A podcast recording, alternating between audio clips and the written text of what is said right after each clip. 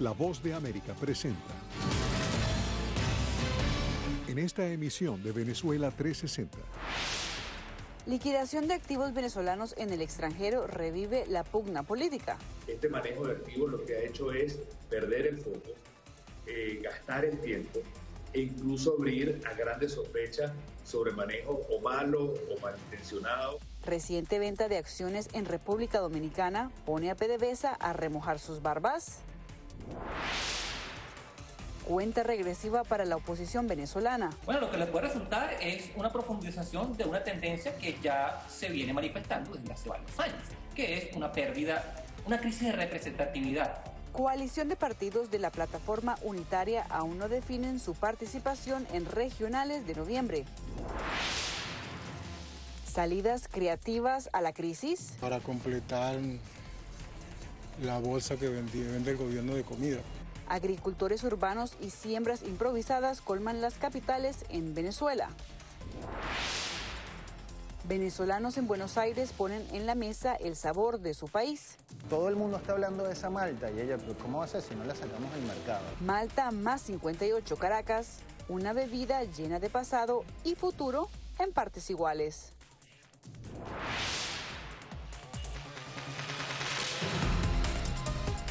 Hola amigos, soy Cristina Caicedo Smith y les doy la bienvenida a una nueva edición de Venezuela 360 desde los estudios de la Voz de América en Washington.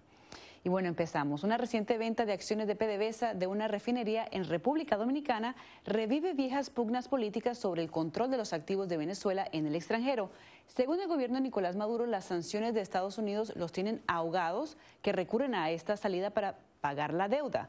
La oposición, por su lado, afirma que la razón es otra y apunta a la idea de despolitizar el manejo de estos bienes y de la industria petrolera. Belén Mora nos presenta el informe.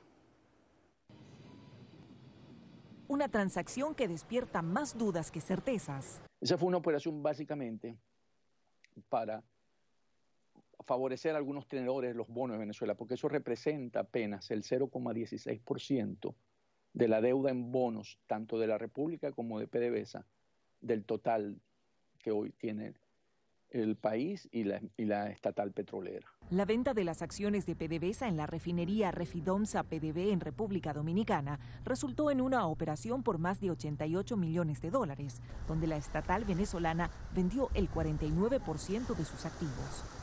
Un hecho que aviva serias preguntas sobre las razones detrás de la transacción, así como del destino de los fondos. Y al final, todo está de nuevo cayendo en la corrupción de Maduro, porque no hay control de qué sucedió con ese dinero y al final todo eso es en detrimento de los venezolanos. Ahí no se están comprando vacunas, ahí no se están comprando alimentos, ahí no se están comprando medicina, ahí simplemente es la agenda económico-política del régimen pero desde el gobierno de Venezuela aseguran que el motivo de la transacción descansa en las sanciones de Estados Unidos. Las delictivas medidas coercitivas unilaterales impuestas por el gobierno de los Estados Unidos de Norteamérica impidieron por primera vez en la historia que la República Bolivariana de Venezuela y PDVSA cumplan con los compromisos financieros adquiridos con muchos de sus acreedores. Algo que los expertos en Estados Unidos ponen en entredicho. Es básicamente una narrativa para seguir presionando porque las sanciones sean flexibilizadas. Por su parte, desde la oposición de Venezuela impulsan un plan para despolitizar el manejo de los bienes y recursos del Estado venezolano a través de un fideicomiso que involucre a organismos multilaterales para una mayor transparencia y para mantener las prioridades políticas alineadas. Este manejo de activos lo que ha hecho es perder el foco, eh, gastar el tiempo e incluso abrir a grandes sospechas sobre manejo o malo o malintencionado o de corrupción. Entre tanto, analistas suenan las alarmas sobre el colapso energético de Venezuela, motivado por lo que describen como una profunda crisis operacional y financiera de PDVSA. Y esa crisis, que como ya digo, era evidente en 2015, se ha mantenido en estos seis años agravándose con el tiempo. Situación que se traduce en un alto costo para los venezolanos obligados a sobrellevar la crisis de los servicios públicos, con los constantes cortes del suministro de energía eléctrica y la falta de combustible. Belén Mora, Venezuela 360, Voz de América, Washington. Hacemos una pausa y ya volvemos con más de Venezuela 360.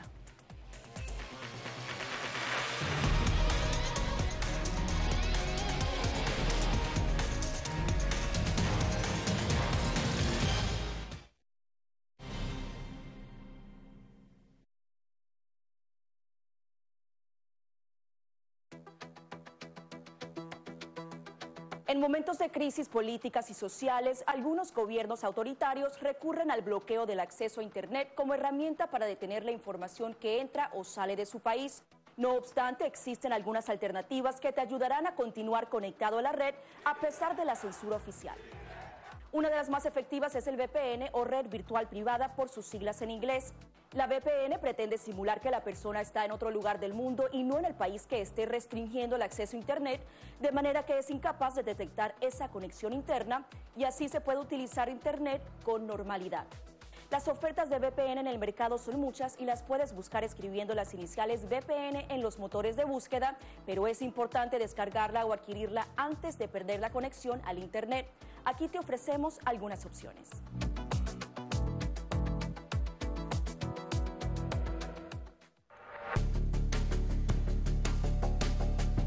Durante el brote del COVID-19, los estafadores pueden tratar de aprovecharse de personas vulnerables a través de diversos métodos que van cambiando con frecuencia. Es posible que lo contacten por teléfono, correo electrónico, mensajes de texto, correo postal o redes sociales. Ten cuidado con ofertas de kits de supuestas pruebas caseras, curas milagrosas o pruebas inmediatamente accesibles. Response Act has made coronavirus testing more accessible immediately.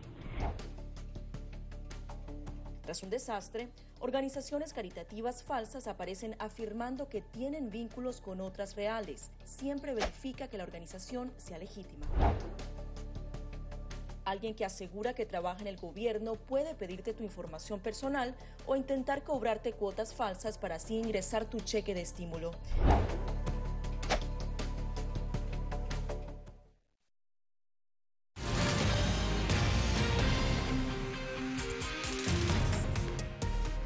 Muchas gracias por continuar con nosotros en Venezuela 360. A solo días de que venza el plazo para la postulación de candidatos a las elecciones regionales del 21 de noviembre en Venezuela, la coalición de partidos opositores no ha decidido si participará en la contienda o no.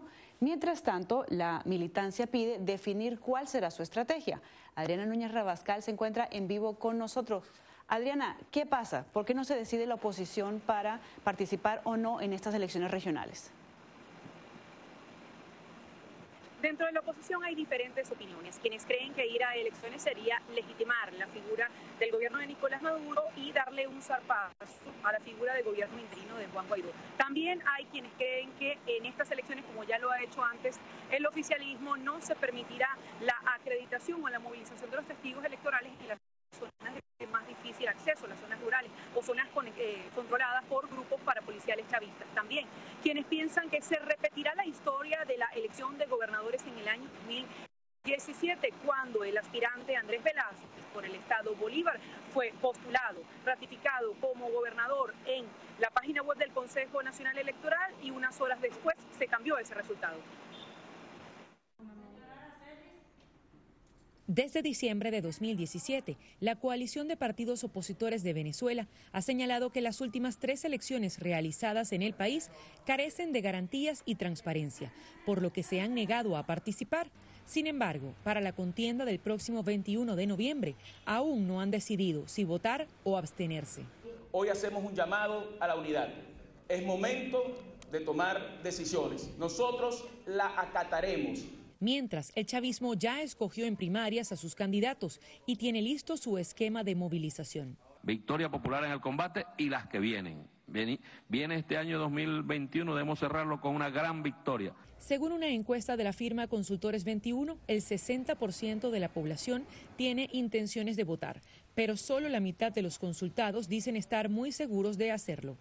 Si nosotros a la gente le decimos, pues bueno, suponga que la oposición logra un acuerdo para un candidato unitario o la oposición logra un acuerdo para unas condiciones electorales que permitan elegir a una elección medianamente competitiva, usted entonces sí participaría o no. Y ahí hay como un 20% de personas que dicen que sí, volverían y participarían, y ese 20%, casi que todos son electores de oposición. El panorama previo a las regionales ha estado marcado por el regreso de al menos tres exiliados que asomaron sus intenciones de ir a los comicios, por la vuelta de la tarjeta electoral de la Mesa de la Unidad y por la posibilidad de que la Unión Europea sirva de observador al proceso. Pero nada de esto ha sido suficiente para que la coalición opositora defina qué hará. Bueno, lo que le puede resultar es una profundización de una tendencia que ya se viene manifestando desde hace varios años, que es una pérdida, una crisis de representatividad. La oposición tiene el reto y el reto es, uno, determinar una estrategia durante, antes y después. La demora en definirse, en opinión de expertos, restará fuerza a la ruta que tomen. Creo que debieron haber dicho hace meses, sí, vamos a participar, pero teniendo en cuenta que estas no son elecciones en un contexto normal, estas no son elecciones en un contexto democrático. Eh, si participan o no participan, la política no se acaba el 21 de noviembre. Pero fuera del conglomerado de partidos opositores que reúnen más seguidores, hay otras alianzas que solicitan primarias para escoger candidatos unitarios. bien, el oficialismo dice hemos dado garantías al prometer que va a eliminar la figura de los protectorados, que eran cargos constituidos por el gobierno nacional para restarle competencias a los gobernadores electos por la oposición. Sin embargo, apenas este miércoles el gobierno de Maduro dijo va a revisar esta decisión. Muchas gracias, Adriana. Nos mantendremos al tanto de esta información. Y bueno, América Latina y el Caribe son una de las regiones del mundo más afectadas por el cambio climático, de acuerdo con la Organización Meteorológica Mundial, pero la situación que parece ser más grave en este momento en la Amazonía venezolana, tal y como lo revelan imágenes satelitales y datos de la organización SOS Orinoco. La Organización de las Naciones Unidas advierte es indiscutible que las actividades humanas están provocando el cambio climático y haciendo que los fenómenos meteorológicos extremos sean más frecuentes y severos. 2021 ha sido un verano de extremos extraordinarios en todo el mundo, una señal de que las consecuencias del cambio climático se están acelerando. Y la peor parte se la podría llevar América Latina y el Caribe. Según el más reciente informe de la Organización Meteorológica Mundial, en el último año han experimentado tormentas tropicales, huracanes devastadores e incendios catastróficos en la Amazonía, fruto de la sequía y de la deforestación. Es un problema gravísimo, eh, no solo para Venezuela, sino para toda la Amazonía. Según SOS Orinoco, el daño ya es visible e irreversible en el Parque Nacional Canaima, en el estado Bolívar de Venezuela, donde la tala de árboles no cesa. De no detenerse, la minería ilegal descontrolada advierten que este reducto de la selva amazónica podría convertirse en un páramo de arena. Hemos mapeado 900 sectores mineros ilegales principalmente. Esto va en aumento cuando empezamos a hacer este trabajo hace tres años, eran como 550. Ya estamos en 900 y esto es indetenible. Eso no vuelve a crecer. La gente piensa, bueno, dentro de 100 años otra vez estará la selva amazónica. No. Cerca de 86.000 hectáreas afectadas hasta la fecha, pero el impacto podría ser mayor del que muestran las cifras.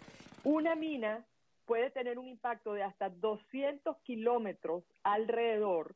Según el reporte de la OMM, los eventos relacionados con el clima afectaron a más de 277 millones de personas entre 1998 y 2020.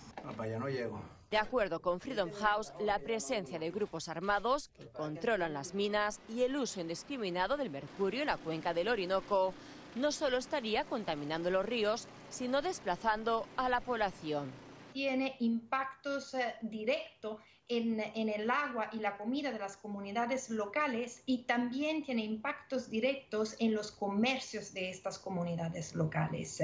Entonces, em, toda la actividad Ah, de las comunidades, sobre todo indígenas, ha sido profundamente impactadas. Una situación que se podría agravar de mantenerse la crisis en Venezuela. Según SOS Orinoco, la tala de árboles, debido a las fallas en la distribución de gas y los cortes eléctricos, sería otra de las causas de la deforestación. Carolina Valladares, Venezuela 360, Voz de América, Washington. Una nueva pausa y ya volvemos con más de Venezuela 360. Quédese con nosotros.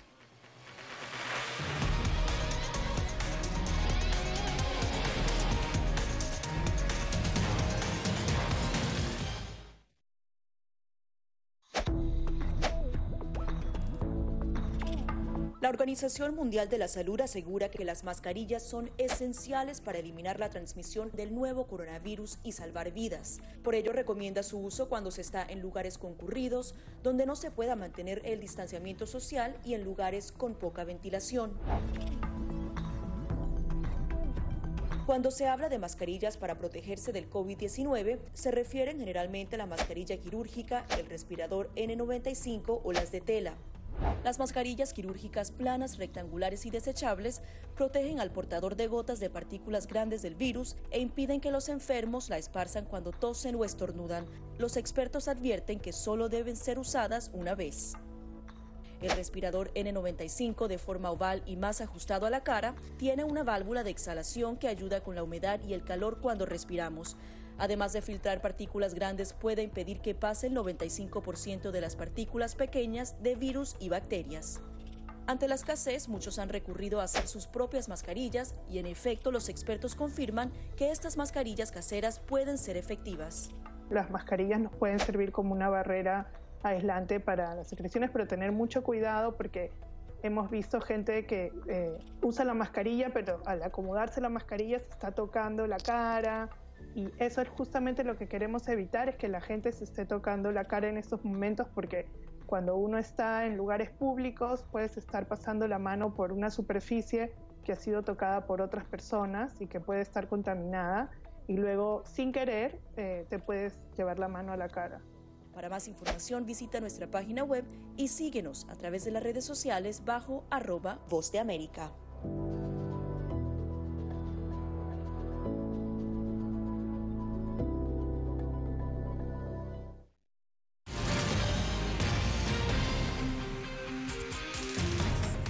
Como ustedes se pueden imaginar, migrar no es una tarea fácil y llegar a un país extraño e intentar crear una empresa suele ser aún más difícil, pero no imposible. Por ejemplo, en Colombia son muchos los empresarios venezolanos que logran contribuir a la economía del país a través de diversos emprendimientos. Veamos la siguiente historia.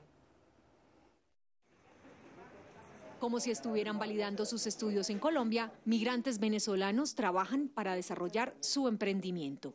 A través de un entrenamiento grupal de seis meses, la Cámara de Comercio de Bogotá les brinda un espacio en el cual podrán darle forma a sus modelos de negocios. Nosotros el 15 de marzo estábamos aperturando. Se cumplieron las expectativas y vamos por más.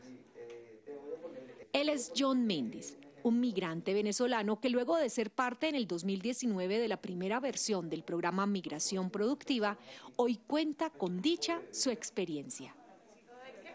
Gracias a todas las, reglas y todos los marcos que nos brindaron aquí, logramos ya tener nuestro propio local. El 15 el 19 cerramos. Este año se realiza la segunda versión del programa en la que participan un total de 100 migrantes venezolanos con potenciales ideas y proyectos empresariales. Es el caso de Laura Raga, una abogada de profesión quien junto a su esposo ha creado un producto ecológico para autos. Sueño con que sea internacional, pero a través de migración productiva tener todos los conocimientos tecnológicos, financieros, no sé, comerciales. Otro de los emprendedores participantes es Edney Jiménez, quien cuenta que llegó a Colombia tan solo con unos pocos dólares, pero con el objetivo firme de tener su propia empresa. Desde la mitad.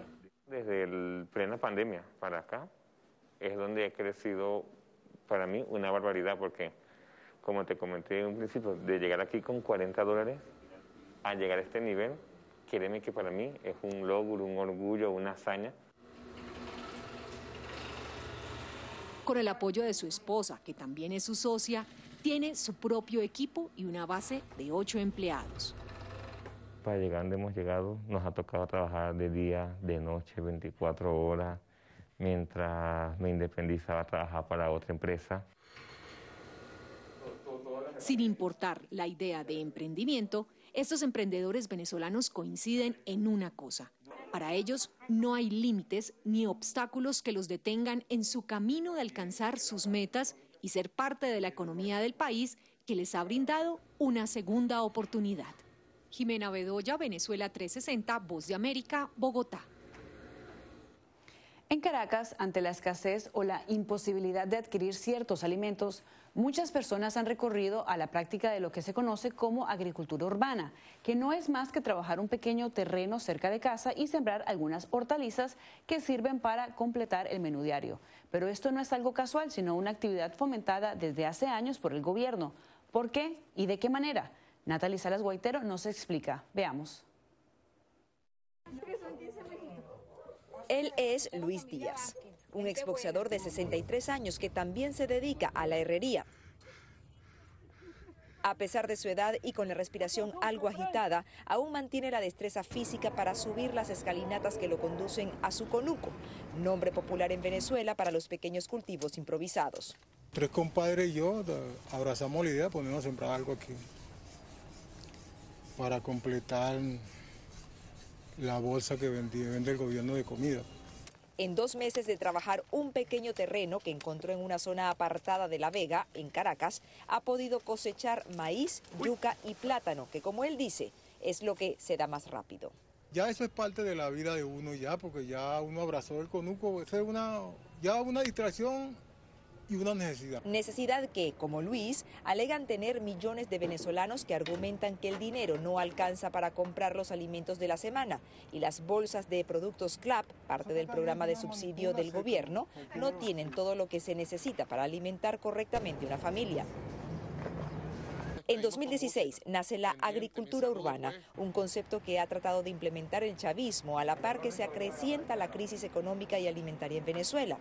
En junio pasado, el presidente Nicolás Maduro anunció la inversión de más de 4 millones de dólares para la producción agrícola y ganadera y el soporte para siete programas de agricultura urbana que incluye la producción de semillas. Estamos en la planta de semillas híbridas de Venezuela para constatar que esto está hasta los tequeteques, como se dice, full de semillas para el proceso de siembra soberana, independiente de Venezuela y estamos volando directo al 2030, volando hacia la Venezuela posible, hacia la Venezuela potencia. Pero lejos de ser la potencia anunciada, desde ese entonces hasta la actualidad, los niveles de producción en el país han bajado. En 2020, la Confederación de Asociaciones de Productores Agropecuarios de Venezuela advirtió que la producción de hectáreas de algunos rubros como el maíz era equivalente a los niveles de 1958, cuando la población era mucho menor. De igual forma, la encuesta nacional de condiciones de vida en COVID señala que tan solo el 3% de las familias venezolanas goza de seguridad alimentaria.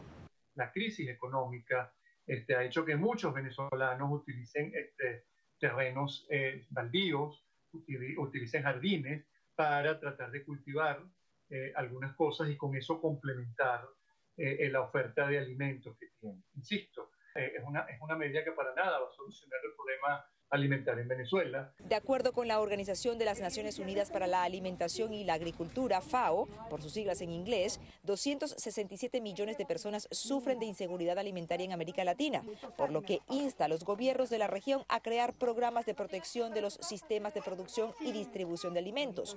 Sin embargo, expertos consideran que estas sugerencias distan mucho de la idea de cultivar hortalizas en un balcón o criar pequeños animales en un apartamento. Natalisa Las Guaitero, Venezuela 360, Voz de América. Una nueva pausa y ya volvemos con más de Venezuela 360.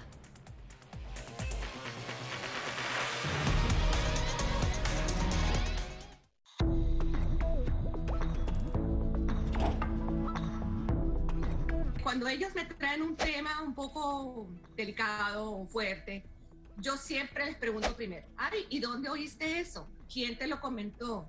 ¿Y qué, y qué, te han comentado? Pues corrijo si han escuchado algo que no, es, no está correcto, no está bien.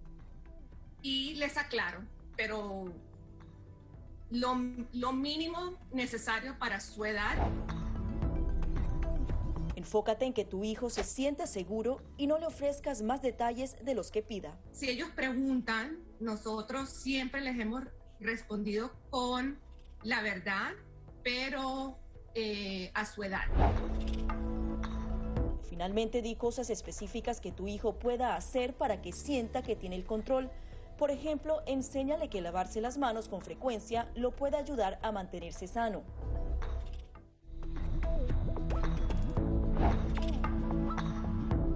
No permitas que interactúe con personas o animales fuera de la casa.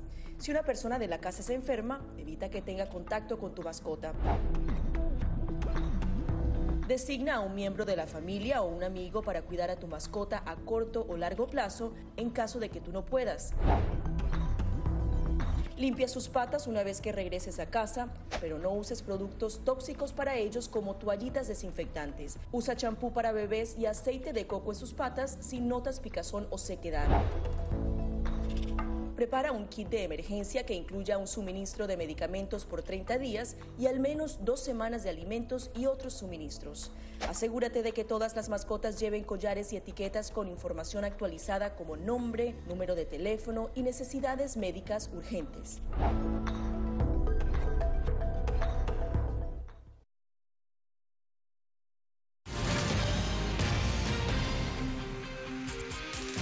De seguro cada venezolano recuerda el sabor de un desayuno acompañado de una malta, que es una bebida a base de cebada, lúpulo y agua. Pero la malta no es un producto que se conozca en muchas culturas.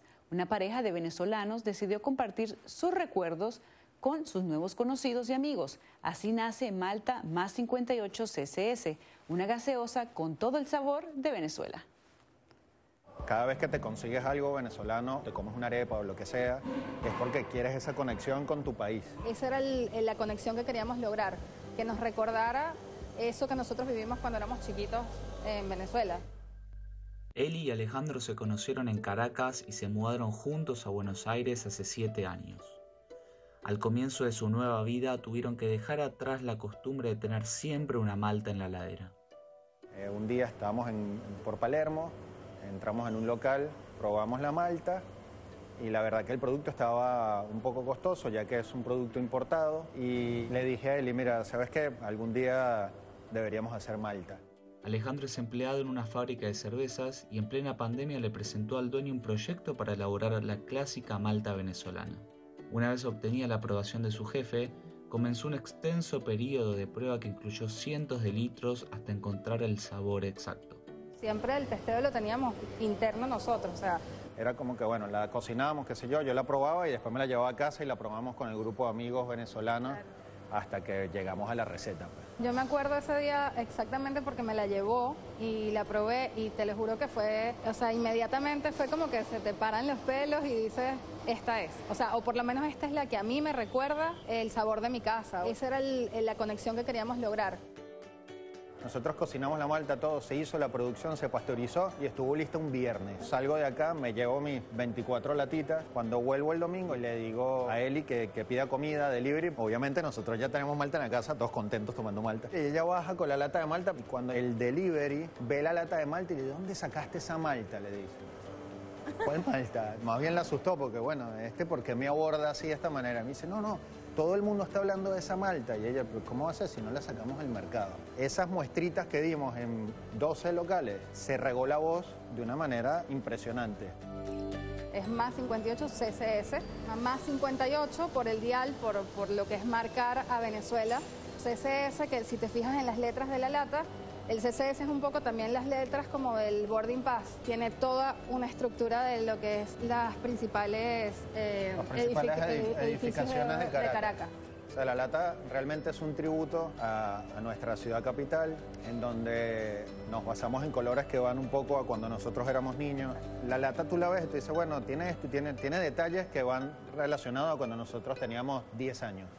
Fue mucho esfuerzo, ¿no? Fue mucho esfuerzo porque no es el primer emprendimiento que tratamos de llevar adelante y hoy en día hoy te sigue sorprendiendo porque todo vino de algo muy humilde y muy, muy del, del corazón. Es importante que todos, o sea, no se nos olvide que somos venezolanos y que por más que estemos afuera, todos trabajamos por, de alguna forma, darle un aplauso al país que nos vio crecer y también, de alguna manera, volver cuando podamos. Gonzalo Báñez Villar, Venezuela 360, Voz de América, Buenos Aires. Muchísimas gracias por acompañarnos en esta edición de Venezuela 360. Les saludó Cristina Caicedo Smith. Recuerde siempre seguirnos a través de nuestras redes sociales, vozdeamerica.com.